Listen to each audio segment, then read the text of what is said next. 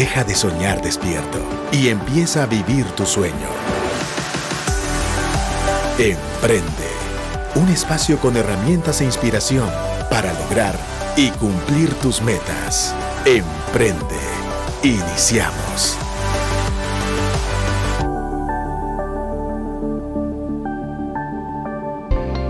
Muy buenas tardes amigos de Actitud y Emprende. Aquí estamos nuevamente su servidor Pepe Caseros y Eliezer Zapeta para una entrevista más con una experta, con una persona que hoy nos va a iluminar a todos los que somos empresarios, a los que están emprendiendo y también a los que están empleados.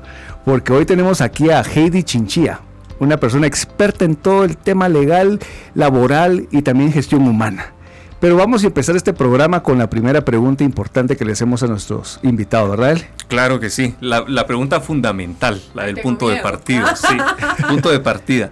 A ver, mi querida Heidi, ¿quién es Heidi Chinchilla? Ah, ok. no venía preparada para esa pregunta, pero está bien, me encanta.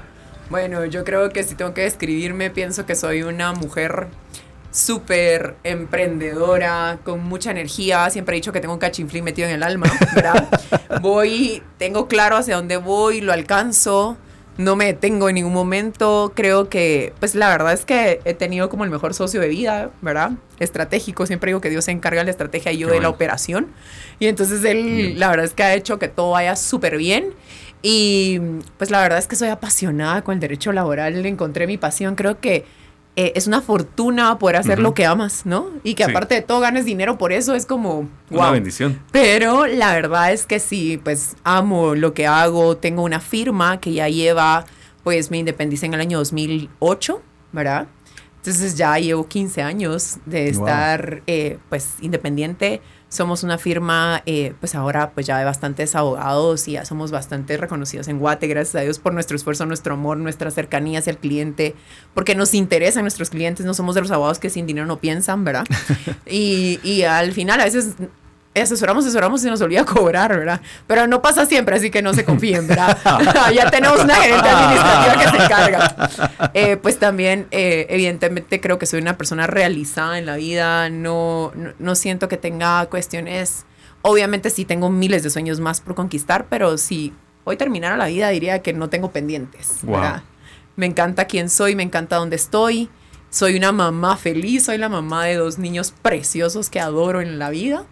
Y la verdad es que pues he logrado combinar eso de ser profesional y ser mamá, que ha sido algo complejo de llevar, pero la verdad es que me ha dado la satisfacción muy grande de, de poder saber que se puede ser una profesional y a la vez se puede ser mamá que puede vivir el tiempo con sus hijos, ¿verdad? Me encanta. Pues eso soy. Qué bonito. Buenísimo. Y sabes qué? Te ves realizada. O sea, no solo lo hablas, te ves.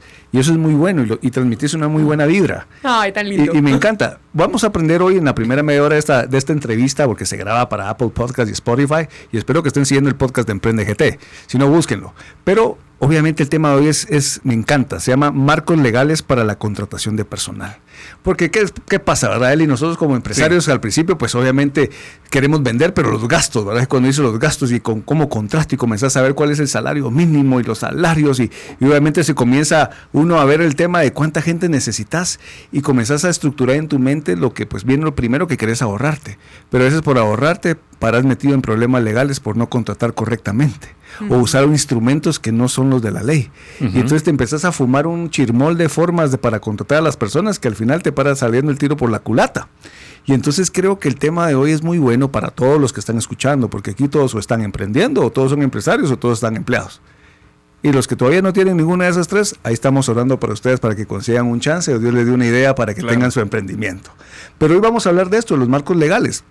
Y tal vez te vamos a dejar a ti todo el tiempo de esta entrevista para que hablemos un poquito de esto que pasa en las empresas. Yo sé que tú a lo largo del tiempo, porque eres una persona con mucha preparación y mucha experiencia, asesoras grandes empresas. Y seguramente también empezaste con empresas pequeñas. Sí.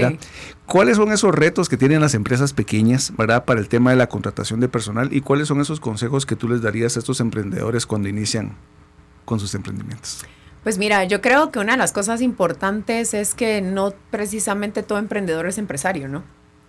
Y entonces lo que pasa es que todos empiezan con una gran idea y es maravilloso y es echar a andar y todo, pero el ser empresario es tener orden, ¿verdad? Es ir haciendo ese orden, esos procesos que son tan, pues valga la redundancia, tan necesarios eh, y que definitivamente no solo puedes decir, tengo una idea, la pongo, ay, y me fue bien en la primera venta o me fue bien en el primer proyecto y bueno, empiezo a contratar a mi amigo. Y desde ese punto, ¿sabes? Desde empezar en la sociedad, desde el momento de decir voy a hacer una sociedad o voy a, a asociarme con alguien, a aliarme con alguien, desde ese momento yo creo que tienes que tener mucha conciencia y, lo digo también por experiencia, porque en un momento yo me asocié y lo hice con el corazón, así como, ay, mi amigo, ay, sí, no sé qué.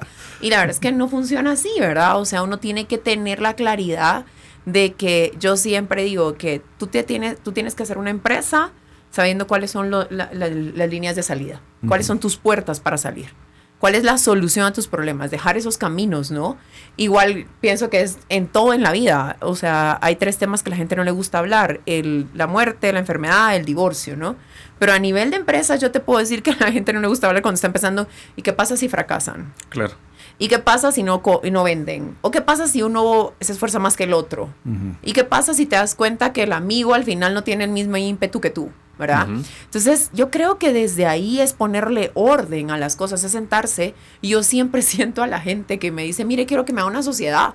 Y yo, ok, bueno, vamos a hacer la sociedad, pero a ver, dígame cuál es su sueño. Porque atrás de una sociedad, más que un formato, hay un sueño, ¿no? ¿Qué es lo que quiere hacer? Bueno, quiero esto, no sé qué. Ok, veamos cómo vamos a hacer que su sueño sí se cumpla y se proteja.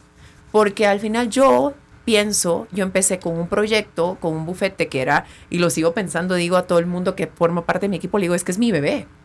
Y nadie va a querer que voten a su bebé. Claro. Para que no lo cuiden. Entonces no vas a aliarte y le vas a decir a alguien, ay, te vienes conmigo, hacemos equipo y, vas vamos a cuidar un bebé juntos. Y te das cuenta que, ay, lo deja morir de hambre. O sea, el niño llora y no pasa nada. Entonces, todos esos órdenes que los vas los vas dejando como en, ay, no, la ilusión y vamos, no, ¿verdad? Entonces yo creo que de, inicio, si tú me dices el primer paso es tener claro si vas a asociarte y lo vas a hacer con alguien, cuáles son las reglas del juego, ¿verdad? Y, o sea, si no, no, si no nos va bien, ¿qué vamos a hacer? Si nos va bien, pues ¿qué vamos a hacer también, no? ¿Cómo lo vamos a repartir? ¿Qué vamos a hacer? Etcétera. Entonces, estas, yo no aconsejo que utilicen formatos de sociedades con el perdón todos los colegas, pero detesto a los abogados machoteros, pues, ¿verdad? O sea, la gente que viene, quiere una sociedad, así.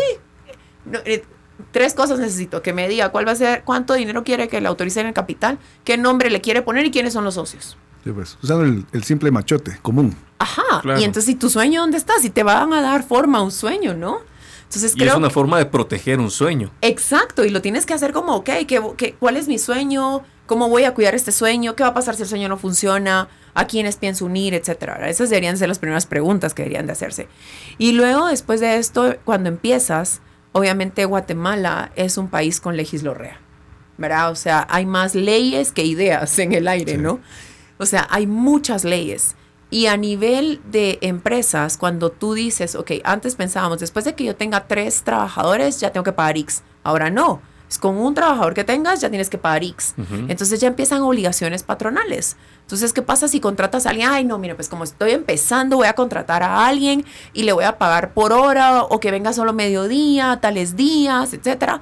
Miren ustedes, o sea, yo he visto, hoy justo en la mañana hacía un comentario y decía, en derecho laboral, cuando crees que lo has visto todos, todo, no. Siempre sale alguien con algo nuevo y dices tú, wow, es que me impresiona el derecho laboral. El punto es que tú puedes decir, bueno, voy a contratar por mediodía, o voy a contratar por horas, o voy a contratar solo para que venga a hacer ciertas cosas. Pero lo haces verbal y le dices, mira, yo te puedo pagar 100 quetzales o te puedo pagar 50 quetzales el día, si vienes mediodía, 50, si vienes el día completo 100, o te pago por un proyecto, ¿verdad? Necesito que vengas y construyas esto, vamos a, vamos a remodelar, esto es empresas de remodelación, entonces mira, eso te necesito para estos paneles, te necesito acá, ta, ta, ¿cuánto me cobras? Tanto. Ah, pero él llegaba de 8 a 5, de lunes a viernes, ¿verdad? Y entonces después pasan 3, 5 meses contigo, Luego le dices, mira, ya no, ah, comete un error, le dices, no, eh, ya no, ya no, mira, lo que pasa es que lo estás, cometiendo estás cometiendo demasiados errores, esto no me está funcionando, mejor ya no, dejémoslo ahí, ¿verdad? Probablemente tenga una denuncia al Ministerio de Trabajo, ¿verdad? Y entonces tú te tienes que poner a pensar en ese momento, ¿qué tengo? ¿Tengo contratos? No, ninguno. Y a veces la gente de forma muy equivocada, tú no tienes idea, ustedes no tienen idea cuántas personas me dicen, ay, Heidi, pero ¿para qué voy a hacer contrato? O sea, el contrato me va a perjudicar porque eso quiere decir que es mi trabajador. No, querido, al contrario. O sea, el, la carga de la prueba en derecho laboral la tiene el empleador. O sea, si tú llegas a decir que yo te pagué 5 quetzales diarios y así te pagué 300 y no tengo nada con qué probar que te pagué 300, me van a hacer un reajuste porque te di cinco quetzales, ¿verdad?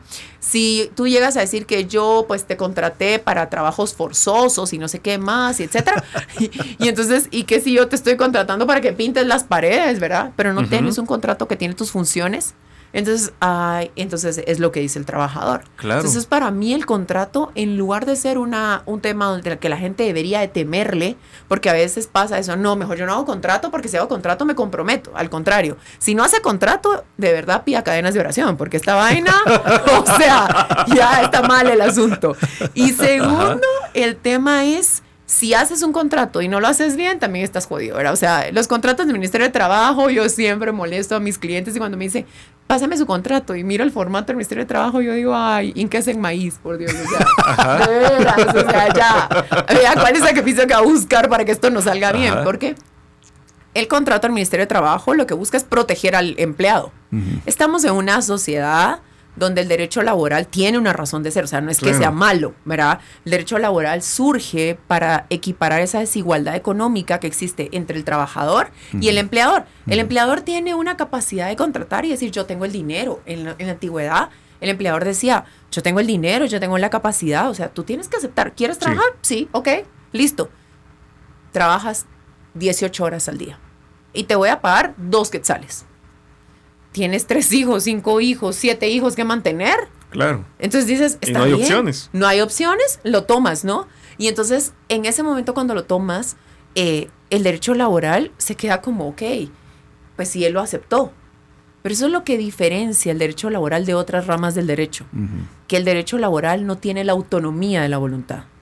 Es al ser un derecho público, no un derecho privado, porque un derecho privado nosotros podemos pactar y decir, ok, de acuerdo, yo te vendo esto, ay, te pago esto, Nadie puede decir, ay, Heidi, ¿por qué vendió eso a ese precio, verdad?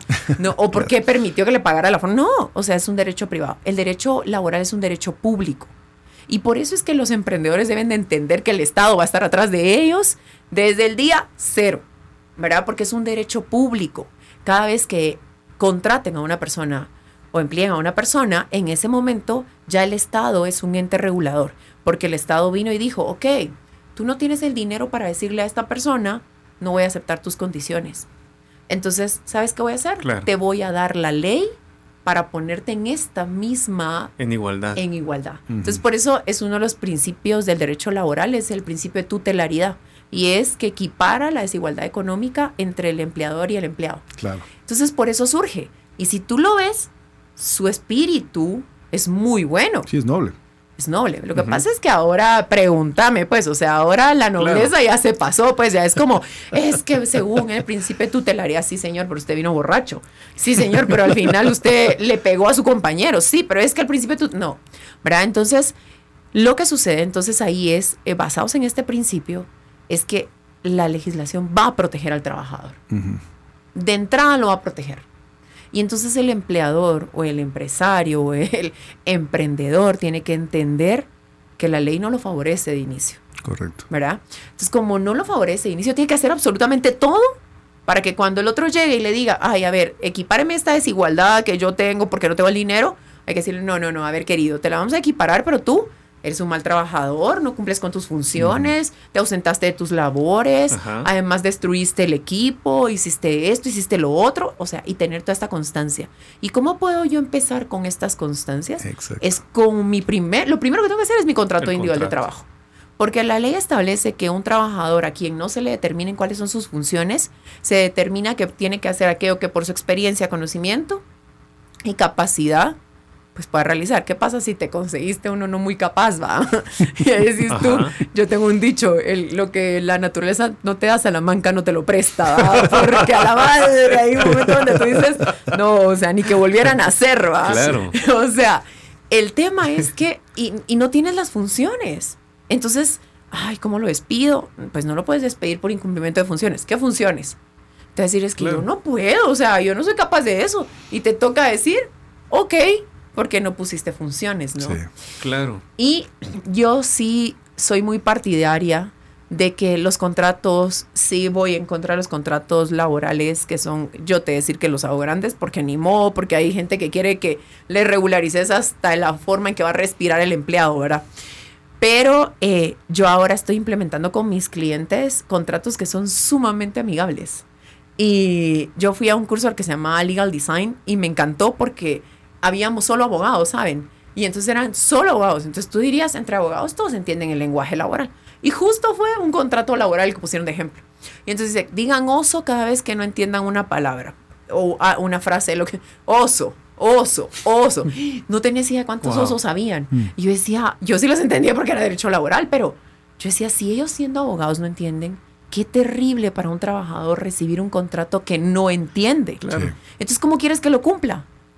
Y Yo siempre pongo el ejemplo y digo, esto es como, yo hablo italiano, ¿verdad? Como que yo viniera y les dijera, ah, va, vamos a jugar Bancopoli. Pero están las instrucciones en italiano y ustedes dos no hablan italiano. Y entonces sí nunca han jugado Bancopoli. Entonces yo, bueno, aquí está. Ahí están las instrucciones, listo, empecemos a jugar. Y yo les empiezo a ganar propiedades, a ganar propiedades, a ganar propiedades. Ustedes van a sentir que es injusto, ¿no? Claro. Porque las Por reglas no fueron claras para ustedes. Y el contrato es justamente eso. Son las reglas claras. Y yo hasta creo que debería ser como el boleto de bienvenida a tu relación laboral, que debería ser bonito, ¿no? Sí. Así como que vas a Disney, bienvenido a Disney, ¿no? Debería ser bienvenido, este es su contrato de trabajo, se lo voy a explicar, esto espero de usted, esto me comprometo yo a cumplir. Y entonces en base a eso, yo voy a, a empezar este, esta, vamos a empezar esta relación. ¿Hay alguna duda? No. ¿Tienes claro qué espero de ti? Sí. Ok, de acuerdo. Entonces empecemos. ¿Verdad? Eso debería ser un contrato de trabajo. Por eso no pueden ser los contratos del Ministerio de Trabajo ni puede ser un formato el contrato de trabajo, porque deberían de ser hechos a la medida. Claro. ¿Verdad? O sea, obviamente yo siempre he dicho que no te quedan el mismo tacuche. Ustedes dos sí se parecen un poco en el cuerpo, pues, pero, pero, pero por ejemplo, yo puedo hacer un tacuche que me, ha- me haga un tacuche a mí, les digo, a ver, aquí está el tacuche, pónganselo. No, no les va a quedar. Sí. Claro. Y eso es lo que pasa, que la mayoría de la gente hace formatos, ¿verdad? Entonces, primero, tu contrato adecuado a tu realidad. A cada puesto, tienes un contador, no va a tener las mismas funciones que una secretaria. Él va a ver dinero, va a ver tus finanzas, responsabilízalo el uso del dinero, etcétera, ¿verdad? Eh, y luego, pues ya empiezan otro tipo de cosas, regulaciones y obligaciones patronales. Aquí entra otro principio del derecho al trabajo, que es el de garantías mínimas. El principio de garantías mínimas lo que te regula es que no puedes, por nada del mundo, pagar o dar menos de lo que la ley establece. ¿Cuáles son las garantías mínimas? Todo trabajador tiene derecho a un salario mínimo, Ujú. todo trabajador tiene derecho a un aguinaldo, a una bonificación incentivo, que dejó de ser incentivo por- desde que se volvió obligatoria, ¿verdad? 250 para todos. Y que, by the way, se puede aumentar por productividad, pero ese es otro tema y ese sí, ese sí es Profundo. extenso a morir, o sea, que Sí. ese no me meto aquí. La bonificación incentivo, la bonificación anual para trabajadores del sector privado y público, comúnmente conocida como bono 14, eh, las vacaciones, 15 días hábiles de vacaciones, todas esas cosas son los derechos y garantías mínimas que tiene un trabajador. Asimismo, tiene derecho a que le den herramientas de trabajo, que si está en estado de, de- de gravidez, se llama para embarazo, no sé por qué dicen gravidez, ¿verdad? Pero en estado de gravidez, Bueno, en portugués es grávida. Cuando está en Ah, embarazo, "Pues está grávida. ¿Ves? O sea, usted está grave, no sé por qué, pero... Y yo hice. creo, honestamente, que también, ¿sabes? Que se lo toman muy en serio las mujeres embarazadas. Porque no tienes idea la cantidad de mujeres embarazadas que a veces, bueno, primero llegan y piden una entrevista a una mujer, etcétera, sabe que está embarazada, no lo comunica al empleador, la contratan y al mes estoy embarazada. Wow. Entonces goza de inamovilidad, no la puedes despedir, etcétera, ¿verdad? Entonces es, e- ese tema es complejo. Y además de eso se convierten en las personas, yo siempre he dicho, el, el embarazo, yo que soy mamá de dos hijos, el embarazo es un estado, no es una enfermedad. Claro. Pero las mujeres embarazadas, trabajadoras, eh, les puedo decir que no todas, pero sí les puedo decir que un alto porcentaje de trabajadoras embarazadas, como saben que no las pueden despedir, empiezan a bajar rendimiento, Mm. y lo que usan, "Ah, como no me pueden despedir, no pasa nada, ¿no? Pero bueno, entonces ese es otro derecho, otra garantía mínima. Entonces, todo trabajador tiene derecho a, que a tener esos, es- eh, esas garantías, ¿no? Y que se les paguen, etc. ¿Qué pasa si yo soy emprendedor y no tengo el dinero para pagar un salario mínimo? ¿Verdad? O sea, a la madre, o sea, si yo tengo que pagar un salario mínimo es un montón de dinero. Casi que Claro. los emprendedores dicen, ni yo saco el salario mínimo. ¿va?" cabal. Sí. ¿Verdad? Entonces, mejor, por favor, hazme el favor y, y- y veamos cómo hacemos. Y incluso, ¿sabes? Aquí lo tengo, ahorita lo estaba viendo, porque esto para el tema de salario mínimo es importante mencionar que desde el año pasado se dio la diferenciación del salario mínimo por circunscripción económica.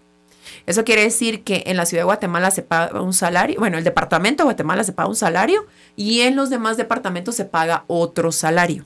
Wow. Es diferenciado, Ajá, ¿verdad? sí, pues. Y además se diferencia entre agrícola, no agrícola o de maquila. Correcto. Entonces, ¿qué pasa? No es, ay, es que es agrícola, porque lo que pasa es que nosotros pensamos que vamos a hacer plantaciones de aquí a tres años, entonces agrícola, todo. No, si no están sembrando, no hay agrícola. Ajá. Tienes un agente administrativa, personas que están en tus oficinas. Aun cuando tu finalidad sea agrícola, ese salario no es agrícola. Ya. Ok. ¿ok? Entonces se diferencia entre el salario agrícola, no agrícola y de maquila. El de Ujú. maquila es aquellas empresas que producen y sacan todo de Guatemala Ya. y tienen un beneficio de impuestos en un régimen que se llama el 2989 que les permite tener exención de impuestos, pero tienen el compromiso de que todo lo que producen sale. Ok. ¿verdad?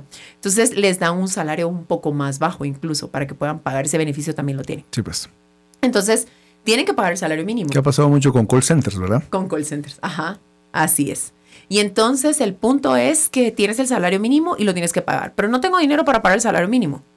Entonces no, no se vale. O sea, simple y sencillamente quisiera decirles, no pasa nada, empiecen, hagan un trato con ellos y No. si quieren que les firmen con sangre, ¿verdad? De que nunca los van a demandar y que están de acuerdo con eso, etcétera, y la carta puede tener lo que quieran, que los pueden ir a demandar después, ¿verdad? El Claro. derecho laboral no tiene la misma eficacia los documentos que lo tienen en, otros, en otras ramas del derecho, ¿verdad? Entonces, porque el artículo 18 del Código de Trabajo, no, el 12 del Código de Trabajo establece que son nulos de pleno derecho todos aquellos documentos que tergiversen, contrarían o disminuyen Mm. los las garantías mínimas del trabajador. Sí, Entonces pues. yo puedo decir, yo no quiero el salario mínimo y lo firmo y todo.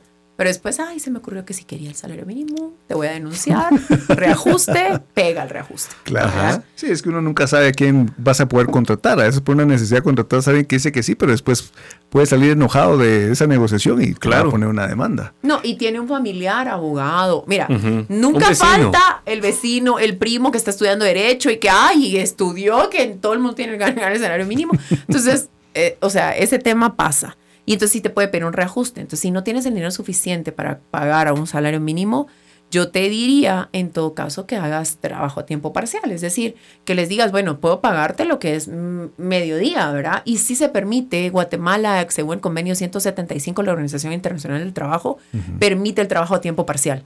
Ok. Y entonces tú ya puedes pagar en tiempo parcial, pero siempre el salario se debe de hacer en, en, en un sistema de comparación. Es decir, por ejemplo, una persona que está todo el día gana 4 mil quetzales o 5 mil quetzales, Ujú. al mediodía tú le tienes que pagar 2.500.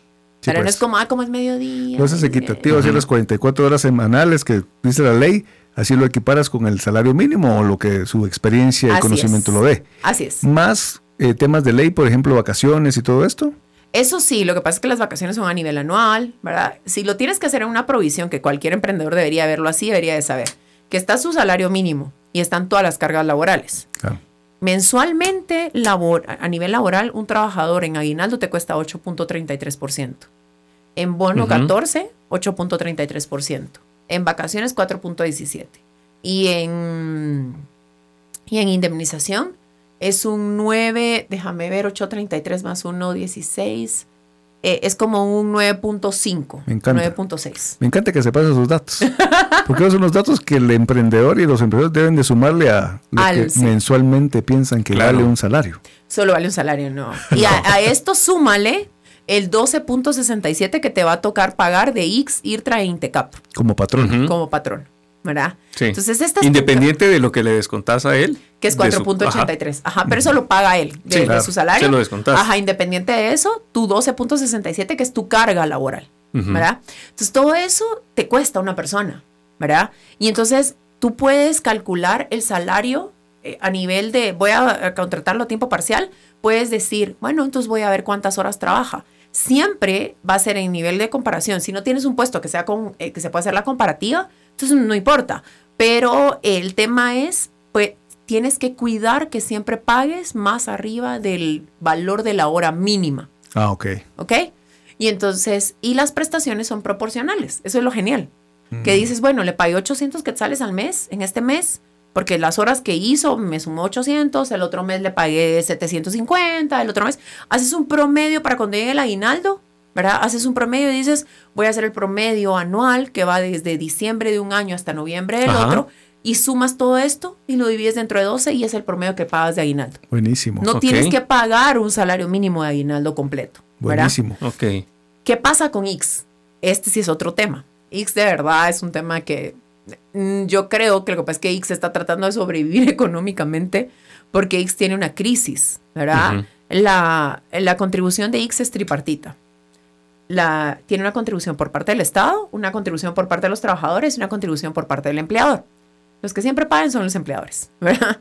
El trabajador, pues evidentemente, pues si el trabajador, eh, des- el empleador descuenta.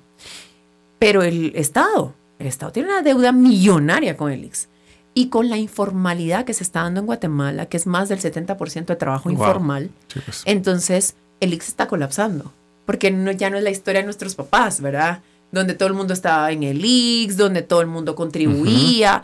Y como el IX es subsidiario y solidario, eso quiere decir que yo, joven, Claro. le estoy pagando la jubilación al que viene, el viejito de, allá. Claro, de la generación anterior. Así es. ¿Y qué va a pasar con mi generación? Mm, Si la informalidad ya no está llevando a que, entonces el Claro. IX está dice, porque al principio era, tú ibas a pagar al IX la proporción de salario que si eran 800 mensuales, 800 mensuales, ¿no? Claro. Y sobre eso pagas tu 12.67. Y dijo, no, si usted quiere que yo atienda al trabajador a tiempo parcial, me tiene que pagar el salario mínimo completo, la contribución del salario mínimo completo. sí, pues. Entonces a ti, empleador, te toca pagar el 12.67 sobre los 3.600, ¿verdad? Claro.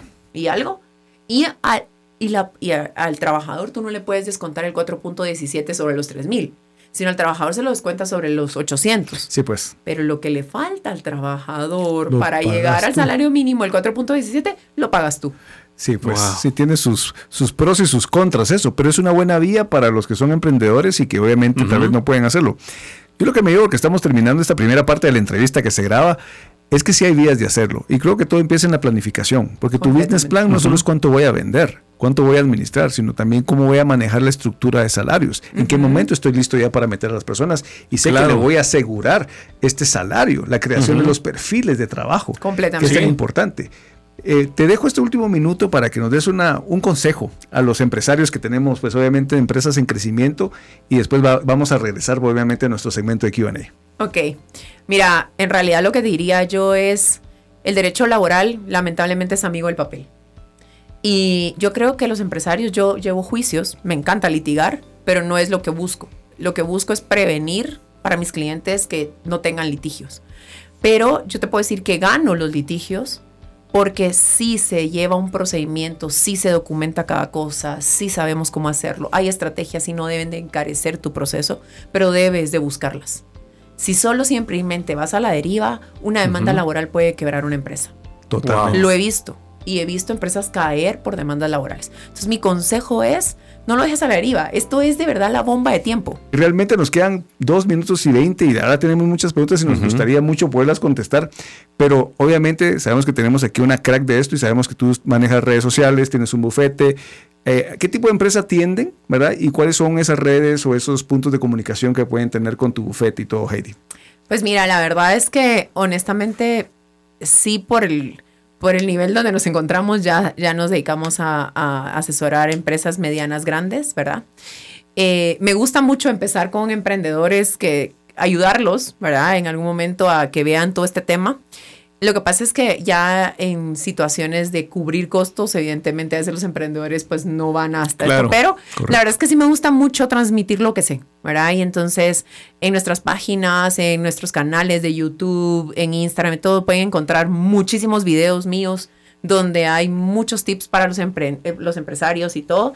Y de igual manera, o sea, yo creo que en algún momento lo que pasa es que no es que uno se vuelva, yo, y sabes que yo cobro por el número de trabajadores que tienen las empresas. Sí, pues. Porque sí creo que no le puedo cobrar lo mismo a uno que tenga 3 mil a Claro. uno que tenga 50. Pues ¿verdad? claro. Entonces cobro por el número de trabajadores que tienen las empresas, ¿verdad? Pero evidentemente eh, no me doy abasto. ¿verdad? Entonces ya hay clientes que tengo que dejar ir, ¿verdad? O Claro. sea, y eh, el tema es que, eh, pues yo creo que una forma es a través de estos programas de radio, me invitan mucho a la radio, en la televisión, etcétera. Entonces siempre doy todos estos temas porque digo yo, al final lo más bonito de este mundo es trascender. Y Sí. trasciendes a través del conocimiento que se comparte. Totalmente. ¿verdad? Entonces, nuestras redes sociales son Mundo Legal Guatemala, ¿verdad? Así estamos en TikTok, así estamos en Instagram, estamos en Facebook como Mundo Legal Guatemala, estamos así también en LinkedIn. eh, y nuestra página web es www.mundolegalgt.com. ¿verdad? Buenísimo. Entonces en cualquiera de las redes nos pueden encontrar y de igual manera a nivel personal si ponen en, en Google, ¿verdad? Mundo Legal, aparecen todas nuestras redes y aparezco yo, Heidi Chinchilla Trampe, ¿verdad? Buenísimo. Así que ahí estoy para lo que necesiten. Qué Súper. excelente programa, la verdad. Perdonen a todos los que mandaron audios o mensajes, no nos alcanzó el tiempo, pero les cuento algo. Vamos a volver a tener a Heidi Ah, ok. pronto, pero vamos a dejarle que su agenda respire porque es una mujer muy ocupada. La próxima vez le vamos a tener un buen cafecito aquí, ¿verdad? Ah, me parece. Sí, Heidi, de verdad, muchísimas gracias. Gracias por bendecirnos con tanta sabiduría y esperamos no. que toda la audiencia haya aprendido muchísimo. Señores, esto fue Emprende. Pepe Casero, sí. Eliezer Zapeta. Nos vemos el próximo lunes, 5 y media de la tarde, 100.9 y actitud.fm. Esto fue Emprende. Si quieres escuchar nuevamente este episodio o compartirlo, búscalo en actitud.fm. Emprende. Herramientas e inspiración para lograr y cumplir tus metas.